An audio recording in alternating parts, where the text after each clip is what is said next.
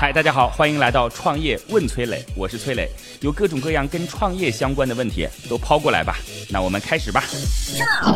听众六六六提问说啊，我今年二十五岁，在国企工作，月薪过万，可在国企呢，就如同温水煮青蛙，不知不觉就熟了。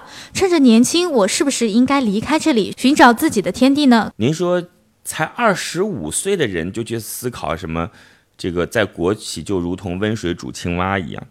我不认为啊，就大家有有时候会讲说，哎呀，国企就是那个环境，国企就是所有人都不不奋斗，所有人都不努力，所有人都担心说，哎呦，我干了一点，万一干得不好，就会有人批评；干好了也没人表扬等等。我根本就不信，因为我也是在国企中出来的。就是当然了，我们那个国企可能机制会更灵活一些，广电集团可能不太一样啊。但是我相信，任何一个地方对于努力的人都会做出公正的评价来的。所以。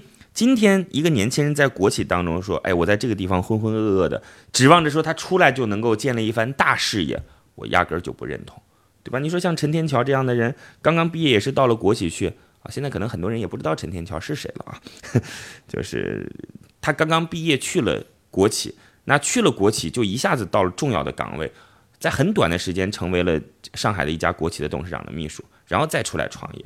我认为优秀的人他一定是传承的。”嗯，从学校开始就表现出自己的优秀，然后在工作单位表现出自己的优秀，创业才能优秀，就很难说有个转折点，说哎呦那个地方表现的一塌糊涂，突然到了一个新的岗位就一下子成功了。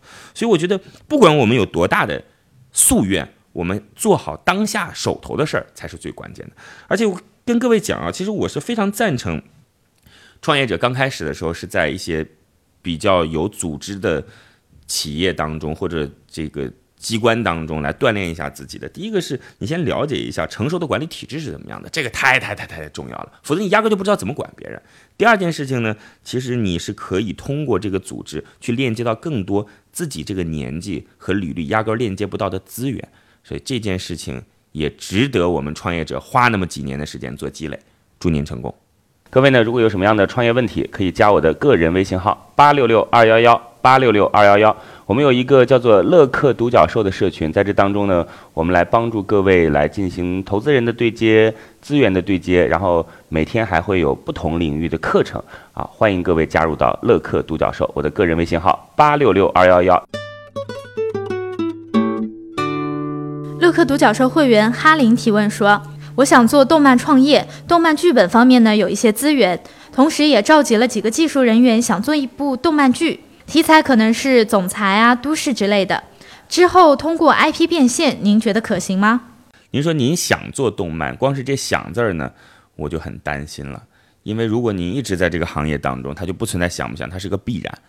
嗯，如果您是其他行业跨入进来的，尽管也有成功的例子啊，但是可能您的难度就比较大了。那我个人觉得呢？就是你想通过自己做出一些作品，然后再进行 IP 变现，这可不可行？逻辑上当然是可行的了，但是想进行 IP 变现的可能性很低很低。基本上啊，这个行业当中，前端的匠人就是匠人，写文字的也好，做原画的也好，然后他们呢，通过自己优秀的作品变卖之后来赚钱，然后买了他们的人再去把这些东西。来进行，不管是影视化也好，游戏化也好，还是说衍生品化也好，对吧？那最大的买家是谁呢？当然就是，如果你是原画的话，就是腾讯嘛。腾讯大概是国内类似于原画最大最大的买家。呃，我觉得您现在如果是一个行业的从业者，是个优秀的从从业者，一定不是去想说，哎呀，我怎么画出来之后通过 IP 衍生变现，你就是想画出好作品。